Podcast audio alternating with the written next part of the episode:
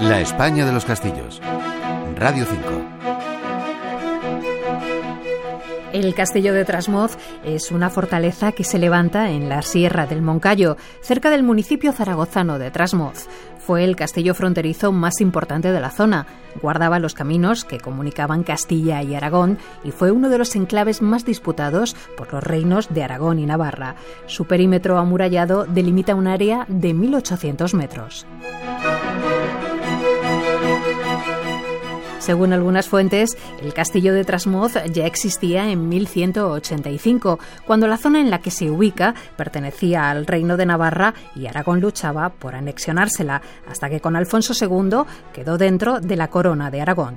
En un primer momento existía tan solo la torre del homenaje, desde la que se vigilaba el valle del río Huecha. Su rocoso entorno natural y una mínima estructura defensiva hacían el resto.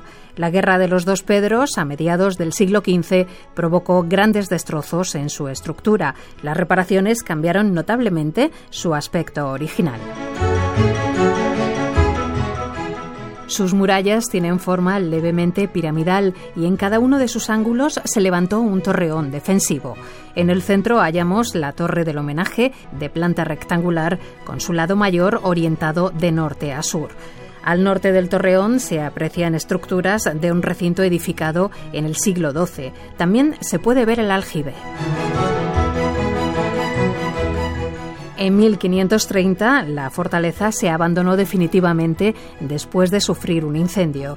De ello nos habla Pablo Snell de la Asociación Española de Amigos de los Castillos. Más que lo que es el propio castillo, más que lo que es la ruina histórica, la ruina verdadera, pues tenemos un castillo mítico, ¿no? un castillo eh, ligado a toda esa, toda esa historia de, esas leyendas, esas historias de brujas, de, castillos fantásticos, míticos, ¿no? Castillos construidos eh, de la noche a la mañana que aparecen por eso, por la actitud de magos, de unidos a, a todos estos episodios eh, fantásticos y, increíbles de, de, lo que son, que están en muchos de nuestros castillos tienen el, tiene su historia, evidentemente el castillo de Trasmoz tiene su historia porque es un castillo también fronterizo, en este caso de tres fronteras, de Navarra, Aragón y Castilla, con lo cual pues es un castillo que tiene su importancia histórica, estratégica y fronteriza.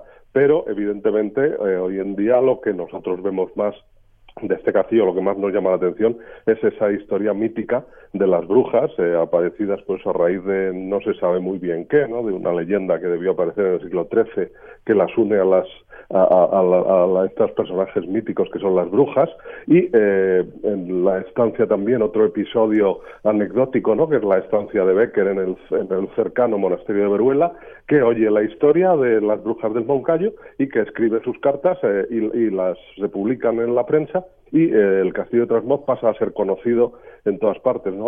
Becker es el movimiento romántico, él tiene en la cabeza toda la historia, por eso, del exotismo de Oriente, de estas cosas, y el castillo de Trasmoz se lo trae y nos cuenta una historia que es digna de las mil y una noches, ¿no? Ese mago eh, que por orden del rey moro, tampoco se sabe muy bien cuándo, en una época mítica en la que los moros son personajes del pasado, sin, sin ser necesariamente eh, del, reino moro de Zaragoza o nada de eso, son personajes del pasado, que este personaje, este Mutamín, este, este eh, hechicero, pues construye el castillo de Trasmoz de la noche a la mañana y le pide al rey, al rey moro que le dé el, la alcaldía, ¿no? Eso es lo que vio ahí, esa historia que para, para Becker fue una historia de las mil y una noches, él la vio y le dio forma y, convirtió el castillo de Trasmoz pues en un castillo mítico, un castillo de brujas que hoy en día nosotros no podemos eh, separarlo, aunque sea un episodio por eso realmente no histórico, sino sencillamente pues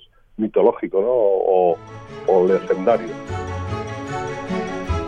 La Fundación Castillo de Trasmoz ha conseguido frenar el deterioro del edificio. En el verano de 2002 se inauguró la rehabilitada Torre del Homenaje como pequeño museo y centro de interpretación. En ella se exponen materiales recogidos de las excavaciones que hablan de la historia del lugar. La España de los Castillos es un espacio de Isaac Orozco. En la realización ha estado Javier Polo y en el control de sonido María José Pérez Morales.